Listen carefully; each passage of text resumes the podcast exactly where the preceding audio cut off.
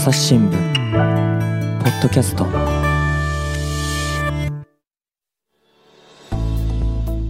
朝日新聞ポッドキャスト。本日は大阪のスタジオから朝日新聞の木下光大がお送りいたします、えー、私初めての MC ということでかなり緊張してるんですけれども、えー、いきなり、まあ、ゲストの方をねお呼びしたいと思います、えーと、私が4月までいた香川県の高松総局というところで仕事をされています片島勘太郎記者です。よろしくお願いします。よろしくお願いします。あ、よろしくお願いします。片島さん、私の後輩ということで、もう初めてのお相手は、まあ、話しやすい方に来ていただきました。えっと、まあ、今日のテーマなんですけれども、片島さん、何でしょうか？えっ、ー、と、高校野球をテーマにお話したいと思います。あ、高校野球もいよいよという感じですけれども、片島さんも今、高校野球担当で頑張ってらっしゃると。あ、そうですね。はい。えっと、香川大会は、えー、今3回戦に突入して、今、ベスト8が決まったというところで、毎日取材を続けています。なるほど。まあ、ちょっとこの番組ですね、配信されるのがもうちょっと後で、ただ、またね、大会も進んでいる頃になるのかなと思いますけれど、また香川の話、野球もですね、あの注目していただいてということですが、あのまあ、今回はですね、香川に限った話ではなくて、野球全般の話をしていただけるというふうに聞いたんですけど、具体的にどんな話なんですか？はい、えっ、ー、と、まあ、高校球児は、なぜ自分たちの野球という表現を使うのかについてお話をしたいと思います。ほうほうほう。自分たちの野球という表現、なんだか面白い着眼点ですけれども、野球あんまり見ないよっていう人には、なんかあんまりピンとこないのかもしれないんですが、実際そういう言葉って取材中とかよく聞かれてきたんですか？はい。えっ、ー、と、まあ、昨年、えっ、ー、と、私今2年目なんですけれども、うんうん、昨年初めて、えっ、と、高校野球の大会を、夏の大会を取材していて、はい。えー、まあ、選手の皆さんが、まあ、力強いプレーをしていたり、うんうん、まあ、大逆転をした試合の後とかに、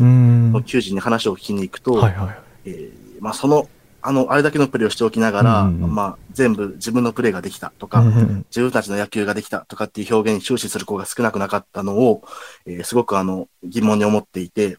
おそらくあの、これまで同じ試合っていうのは一つとしてなくて、そまあ、その子にしか見えなかった情景とか、その子にしか感じられなかった感情がきっとあるはずなんですけど、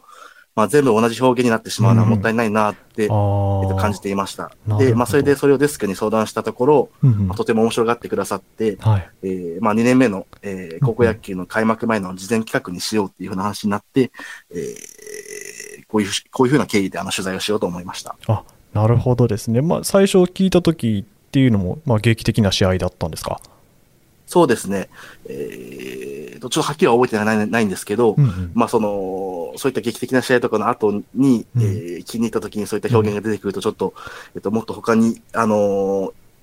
ー、この、これだけの試合を表現するような言葉きっとあるんだろうなと思う、うんうん、思っていることはありましたね。なるほどですね。うんうん、あのー、まあそれで事前企画っていうと、まあ、今年、まあ、去年は野球の、まあ、お手伝いじゃないですけど1年目なんで、はい、まあ、野球手伝ってねみたいな感じで、まあ、取材に行かれたと思うんですけど今回はもう自分がメインの担当で野球をやるぞということですよね。そうですね。メイン担当として、はい、企画を、うんうん、えー、記事にしました、はい。うんうん、まあ、事前の企画っていうと何か全校に対してアンケートとか取られたんですか？あ、そうですね。あの、開幕前の、えっ、ー、と、一つの仕事として、まあ、全校のみな、えっ、ー、と、各校の部長さんを通じて、えー、監督さんと、まあ、キャプテンの皆さんにお話を聞いて、そのマネージャーさんにも含めたそのアンケートを取らせていただいて、えー、それであの、チームの特色であったりとか、えー、まあ、今年の目標であったりとかっていうのを、えっ、ー、と、アンケートで回収して、あの、いろんな、取材をしていました。なるほど。あ、じゃあその中でその自分たちの野球についても聞かれたっていうことですか？あ、そうですね。はい。えー、キャプテンの皆さんに自分たちの野球を使うかどうかっていうのを、うんうん、えー、聞きました。おおなるほど。それで気になる答えなんですけど、どれぐらいの学校が使うって答えたんですか、はい、えーと、香川県内は38校、えー、うんうん、出場してるんですけれども、はい、えー、それに明確な回答があったのは33校だったんですが、うんうんえー、使うと答えたのは17校、うん、で、使わないっていうのは16校で、使うっていう学校のキャプテンの方が多かったっていう結果でした。ほぼ半々、若干使う方が多いぐらいですよね。そうですね、はい。なるほど。え、それなんていうか、どういう場面で使うとか、どういう意味で使うみたいなことまで書いてたんですか？そうですね。えっと、まあ、使うっていう答えた学校の場合に聞いたところ、まあ、その自分たちの野球使うっていう学校は、自分たちの野球どんな野球ですかって聞いてみたら、えー、大体そのうちの7校ぐらいが、その守備からリズムを作るとか、積極的なバッティングとか、まあ、そのチームの特色であったりとか持ち味、戦術的な部分に言及していて、で、残りの10校は、えっ、ー、と、全力を尽くすとか、泥臭くとか、楽しく明るいとか、えー、まあ、キャッチフレーズであったりとか、チームスローガンのような精神的なモットーを答えている学校が、えー、多かったですね。なるほど、はい、技術的なところと精神的なところと。でも、はい、そのちょっと聞いてて面白いなと思ったのが結局中身もみんな同じのところが多いっていうことなんですか？そうですね。ただ、やっぱ、えっ、と、守備からリズムを作るであったりとか、まあ、コツコツギダを重ねながら、えー、粘り勝ちするとかっていう学校は、まあ、おそらくその強打の学校よりも、えっと、目指しやすいっていう部分があると思うので、えっと、結構、戦術的な部分での学校は結構積極的なバッティングとか、守備からリズムを作るっていう学校が多かったですね。うんうん、なるほどですね。確かにもう、強豪のチームとかだとね、もう打って打って打ちまくるみたいなこともできますけど、そういう学校ばっかりじゃないですもんね。そうですね、はい。うん、なるほど。なんか、あのー、なんていうんですかね、その使われ方というか、高校野球だけじゃないんですかね、はい、こういう表現っていうのは、プロとかでも使ったりするんですか、まあ、ね、まあ、プロの監督とかでも、まあ、負けた後に自分たちの野球ができなかったっていうふうに、えー、言ってる監督さんもいらっしゃって、まあ、それに対して、まあ、この負けが込んでる状況で自分たちの野球って何なんだっていうふうな、うん、えー、意見っていうのもネットで結構散見されるんですけれども、まあ、おそらくこの試合が終わった後の、うんえー、感想とか、えー、何が敗因だったのかとか、勝因だったのかっていうのを聞いたときに、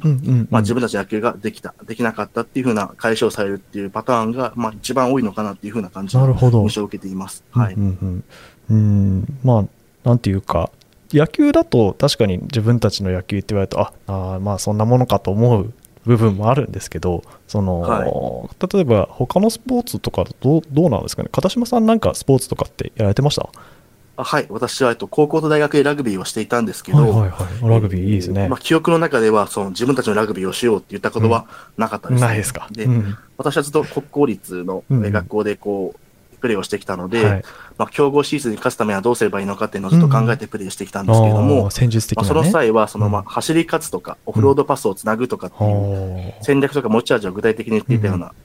印象を受けています。なるほど、なるほど。うん。じゃあ、他のラグビーのチームでもあんまり聞かないような言葉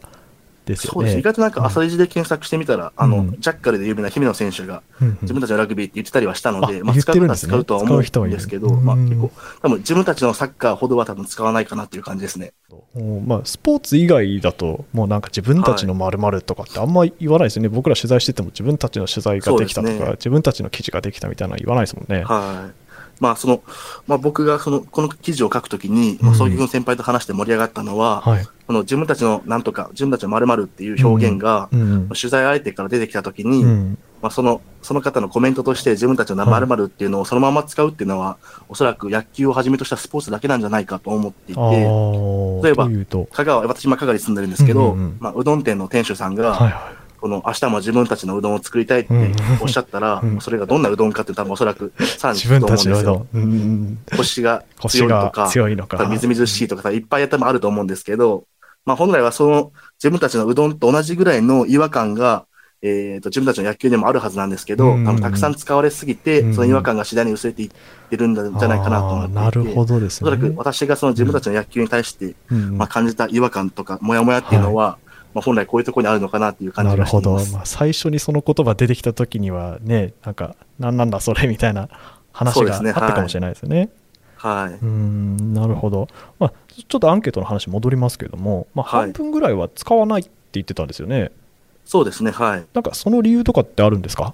はい。えっ、ー、と、今、えっと、ベスト8に残っている丸亀高校の、えー、坂下キャプテンという方のお話を聞いたところ、まあ、使わないって言っていたんですけども、その自分たちの野球っていうのが、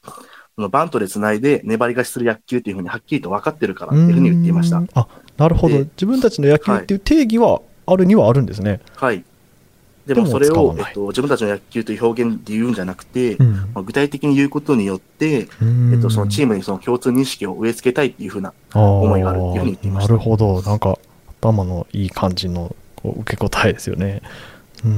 実際こう、丸亀高校は、こう今、えっ、ー、と、うん、ここまでの勝ち上がり方も本当に、この自分たちの野球というか、丸亀高校の野球を体現して勝ち上がっているので、やっぱ本当にこの坂下キャプテンの意図っていうのは、まあ、実際この結果として現れてるんじゃないかなというふうに考えています。なるほど。なんていうか、今までこれまで試合見てきて、その、はい、使う高校と使わない高校の勝率みたいなのって、なんか、分かったりしたんですか？いや、そこまではちょっと分析できてはないんですけど、まあ、丸亀高校の試合を見ていたら、うん、もう本当にスコアに、あの、スコアボードになかなかそうビッグイニングはなかなかなくて、1点とか2点とかしか入らないんですけど、それでも守り勝って、その1点2点の差を守りきるっていう野球を続けていて、はい、やっぱその自分たちの野球をはっきりと分かっている学校っていうのは、まあ、やはりその強いんじゃないかなっていう感じがしています。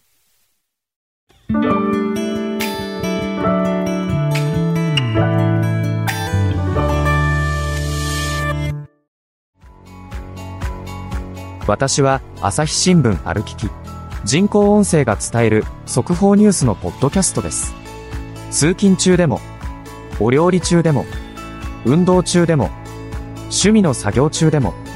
何かしながら最新のニュースをフォローできます。あなたの知りたいニュースどこででも。朝日新聞歩きき。たった数分で今日のニュースをまとめ聞き。これでようやくですねこの何て言うんですか自分たちの野球なぜ使うのかそのなぜの部分をちょっと聞いていきたいんですけども片島さんはまあ取材する前、はい、取材する中でこのなぜっていう部分、どういうところにあると思いました？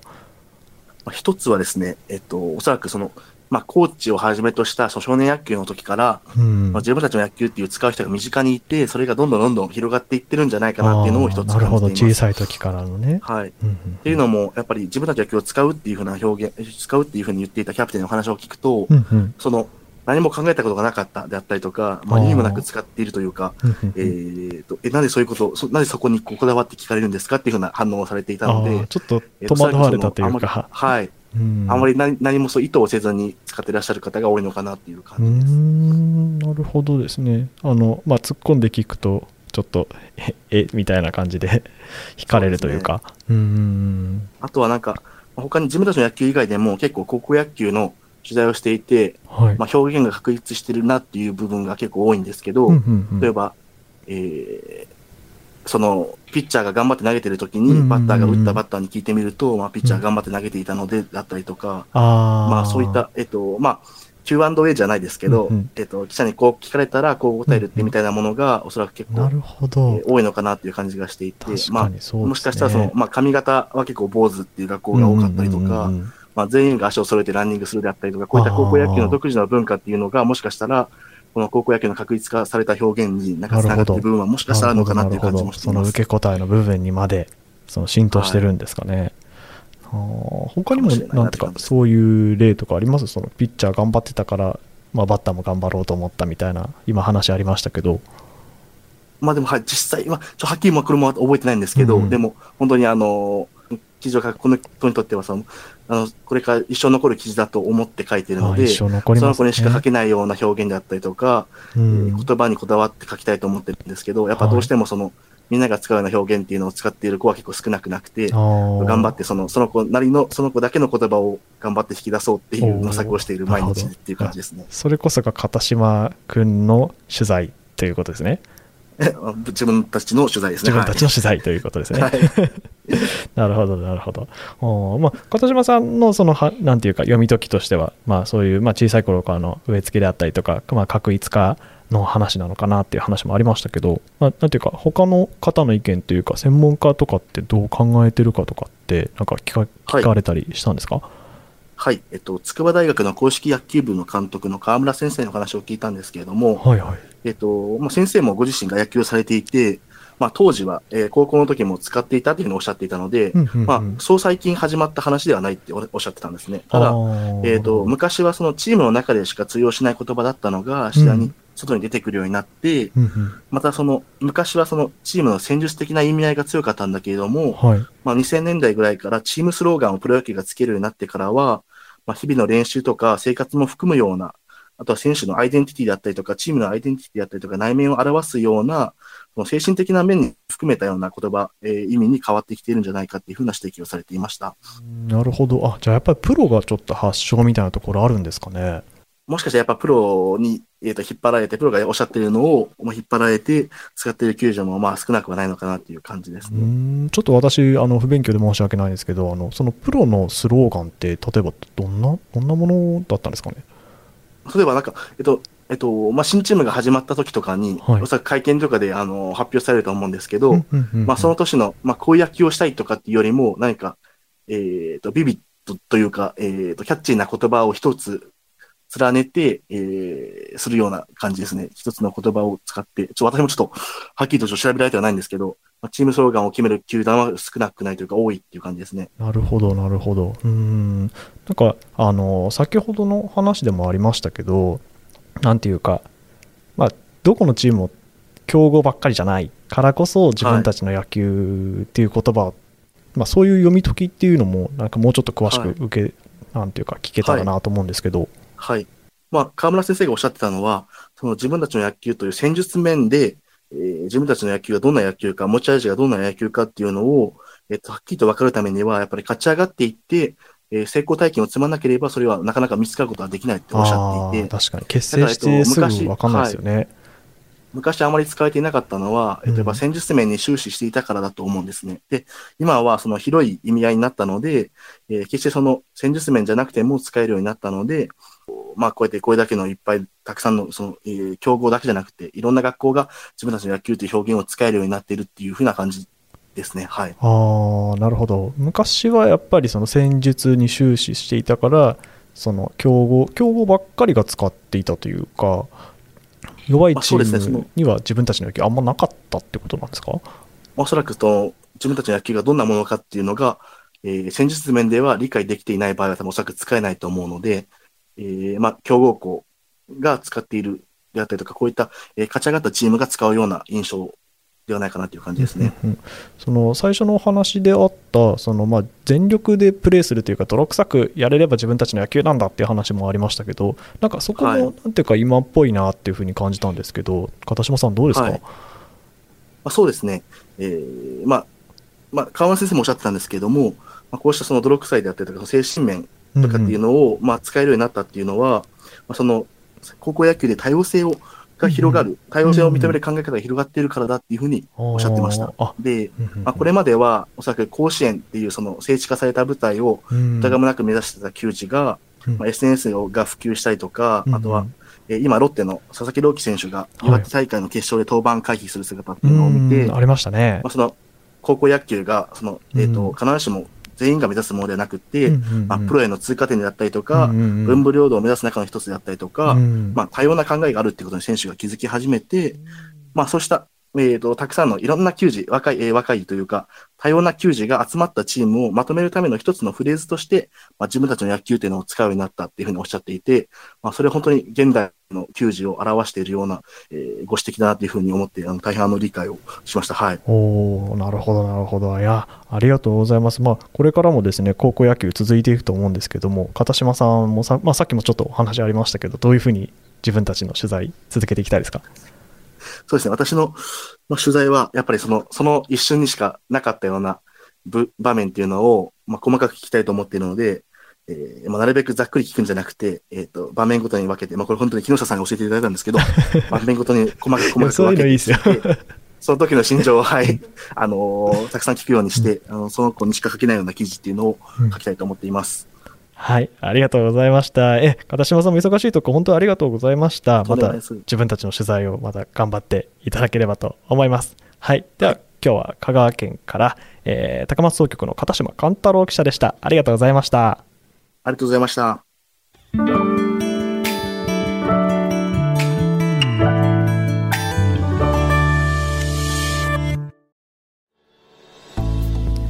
はい。というわけで今日は香川県の野球担当の片島さんにお話を聞かせてもらいました。片島さん何か今日は宣伝したいことがあるとか。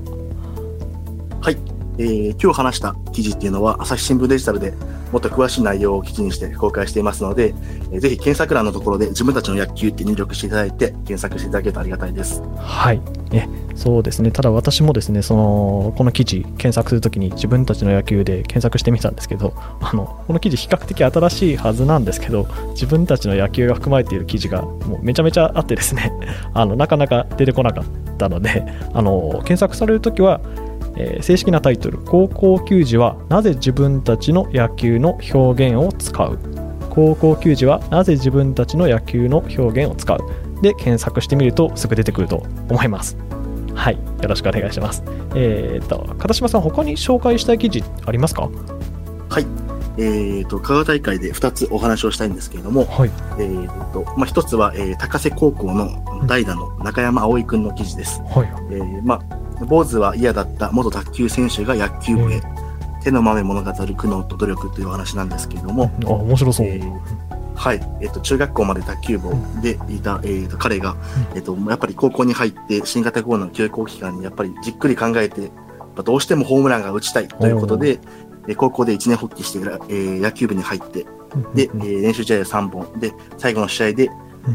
センターへのフライが飛んだんですけど、この結果っていうのをぜひあの見ていただければと思います。そんな気になるところで引っ張っていただいてありがとうございます。はい、まあ、あの地方大会もですね、あのいろんな記者がいろんな記事をですね抱えていって、すごく感動的なお話であったりとか、あの面白い話いっぱいありますので、また皆さん検索していただければと思います。えでは、片島さん、えー、今日はいろいろとありがとうございました。ありがとうございました。最後まで聞いていただきありがとうございました。朝日新聞ポッドキャストではこの番組についてご意見ご感想も募集しています。概要欄のお便りフォームからお寄せください。ご視聴のアプリからフォローやレビューもお待ちしております。朝日新聞ポッドキャスト朝日新聞の木下光大がお送りしました。それではまたお会いしましょう。